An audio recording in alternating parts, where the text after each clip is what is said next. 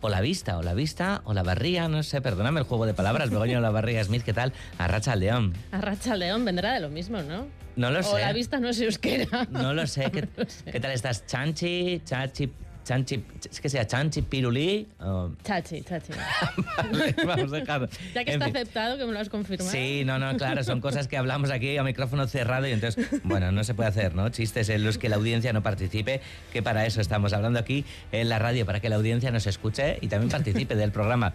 E incluso que baile, porque cada vez que llega eh, Begoña Lavarría Smith al programa, bailamos o por lo menos disfrutamos de, de la danza o aprendemos mucho de danza. Hoy con Eso una sí. invitada muy especial. Sí, hoy tenemos una de esas personas que tiene tal carrera que dices, ¿qué he hecho con mi vida? Por Dios.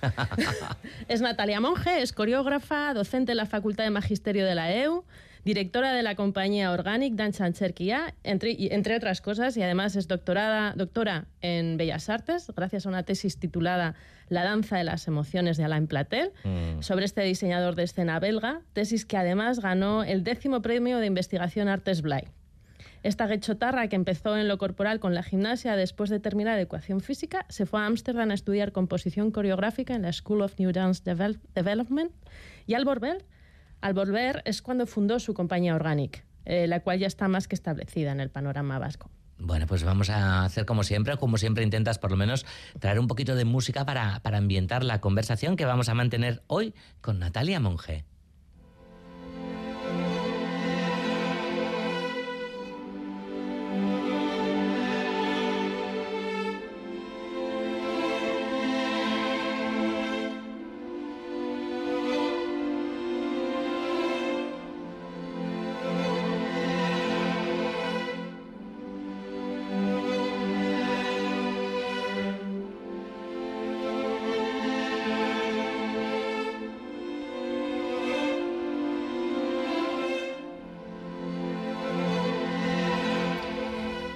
Bueno, pues otra cosa que decimos aquí a micrófono cerrado. Qué pasada la música de Jonander Garamendi, ¿no? Efectivamente, es súper bonita, es como tan dulce y tan... sí que te lleva con ella. Y es, estamos de enhorabuena porque la vamos a poder escuchar.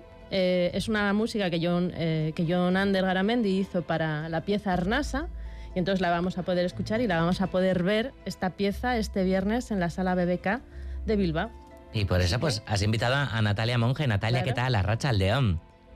Arracha León, buenas tardes, ¿qué tal? Natalia, ¿te pone nerviosa escuchar la, la música de Jonander pensando en este caso en, en- en la representación del viernes? Sí, me pone en situación, la verdad, y me sigue encantando porque, bueno, yo no es un mago y además esta escena es súper chula, le damos eh, Paradise, el paraíso, y sí, bueno, es dulce, tiene otras que son bastante, alguna un poco más macarrilla, pero sí, esta digamos que, digamos que es la, la mayor golosina, sí. Pues eh, eh, tú eres fundadora, directora de la compañía Organic eh, y ¿cómo, cómo, cómo dirías que, cómo, cómo describirías esta compañía? ¿Cómo se diferencia de otras? Mm. Qué difícil respuesta para esta pregunta que soléis hacer. Bueno, eh, quiero pensar que en Organic, como su nombre indica, mm, buscamos un poco, no tanto quizá la, digamos, eh, el virtuosismo, perdón, que no me salía la palabra, el virtuosismo de, de los, de los intérpretes, de las intérpretes, lo que a calidad de movimiento se refiere, y buscamos más eh, en las piezas buscamos materiales eh, por un lado que sean orgánicos que no que busquen más la intención del movimiento no tanto eh, esa, ese virtuosismo no que que estamos también muy muy acostumbrados desde, desde el mundo de- del clásico a ver este movimiento perfecto estereotipado etcétera y por otro lado, intentamos buscar temáticas eh, que nos lleguen un poco a todos los corazoncitos en el momento en el que intentamos universalizar aquello de lo que hablamos. ¿no? Entonces, en este caso, por ejemplo, en Arnaz hablamos de algo tan básico como es la respiración y dirás tú, pues, ¿qué viene en especial la respiración? pues claro, es como todo en la vida, ¿no? Cómo abordas una temática, quizá el tema puede ser más o menos interesante, pero, pero ¿cuál es el abordaje, no? Mm. Y aquí un poco la idea con Arnasa era eso, ¿no? Hay un momento en la pieza en el que decimos que, mm, la vida del ser humano en realidad transcurre entre esa primera inspiración cuando nacemos y esa última inspiración cuando morimos, ¿no? Y ahí pasa todo, ¿no? Y cada persona tiene su viaje, ¿no? Y en todo ese viaje, pues a veces somos muy, muy conscientes de, esto que de eso que nos pasa muchas veces, ¿no? En todos, todos esos momentos, eh, unos mucho más emocionales que otros, y, y cómo, cómo nos influye, ¿no? La respiración.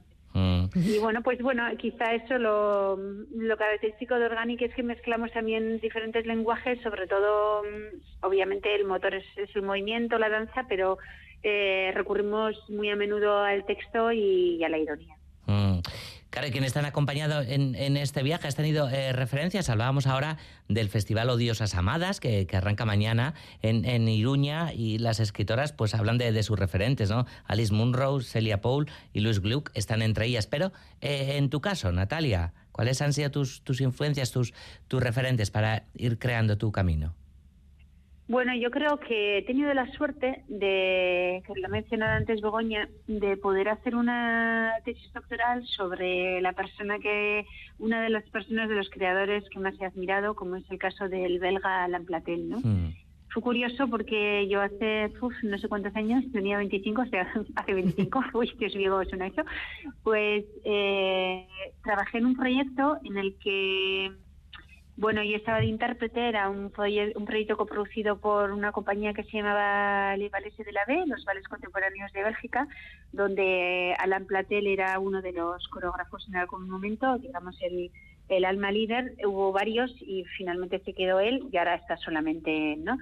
Y resulta que él fue el, se llama el advice del ojo externo del proyecto. Era un proyecto de circo súper kitsch. Yo hacía las veces de, latina entre todas las belgas o holandesas rubias y fue una experiencia muy, muy intensa porque eran muchos bolos en todo el verano en Francia, Bélgica y, y y Holanda.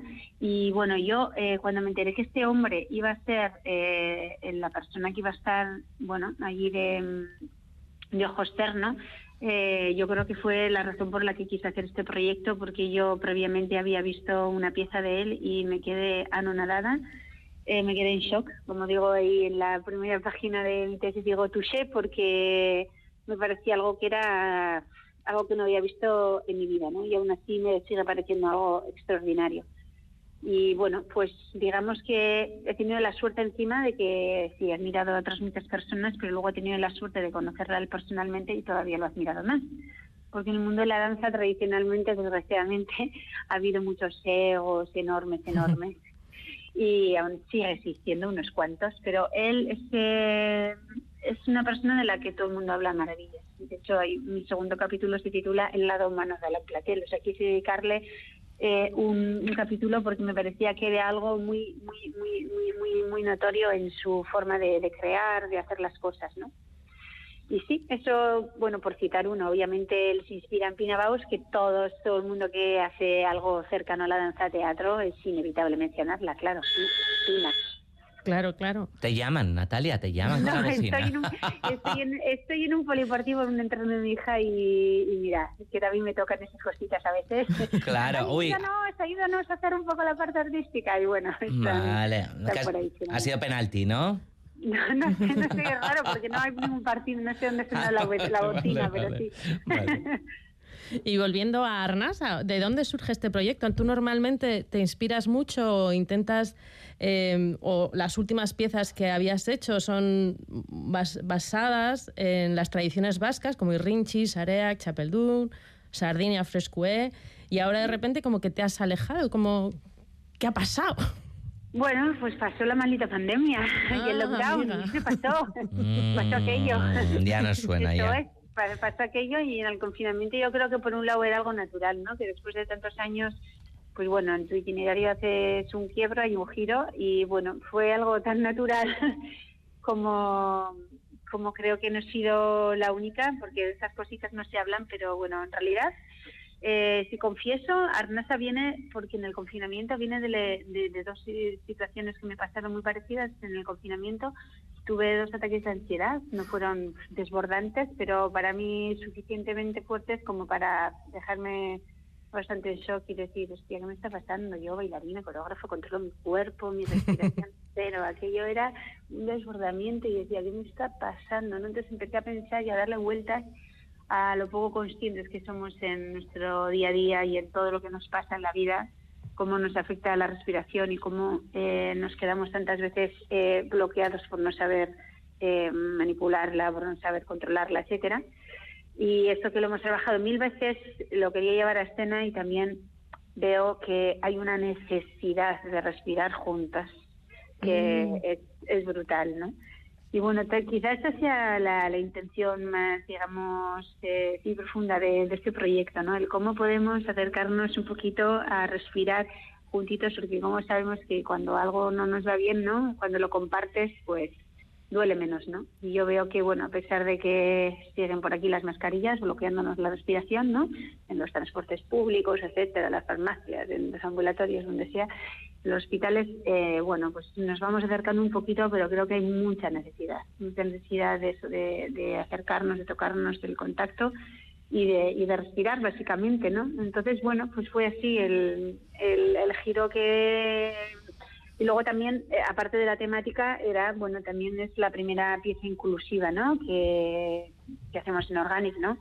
Y esto también, bueno, ya veces llevaba mucho tiempo mirando hacia la diversidad, había hecho ya muchos, bueno, muchos no, pero había hecho varios cursos y, y bueno, eh, también hay una asignatura que imparto en la universidad que se llama Expresión Corporal como herramienta para los colectivos de educación social y en esa asignatura invitaba gente y yo veía la necesidad de hacer una inmersión en algo mm, ya más real para poder también con el alumnado transmitirlo, ¿no? Mm. Y de hecho ha sido súper chulo porque Carlos, el intérprete con diversidad eh, funcional en Arnasa, ha venido ya varias veces con mi alumnado y la experiencia para ellos es también brutal. Natalia, tendremos ocasión de, verlo este viernes en, la sala BBK de Bilbao, Arnasa, como decimos, esta pieza de danza inclusiva. Natalia Monge, es que recascó y hasta el viernes, que disfrutaremos con la pieza, que se nos acaba el tiempo, Barcatu. Venga. Begoña Lavarria Smith, en un par de semanas te esperamos por aquí. Efectivamente. Voy a darte gusto hoy.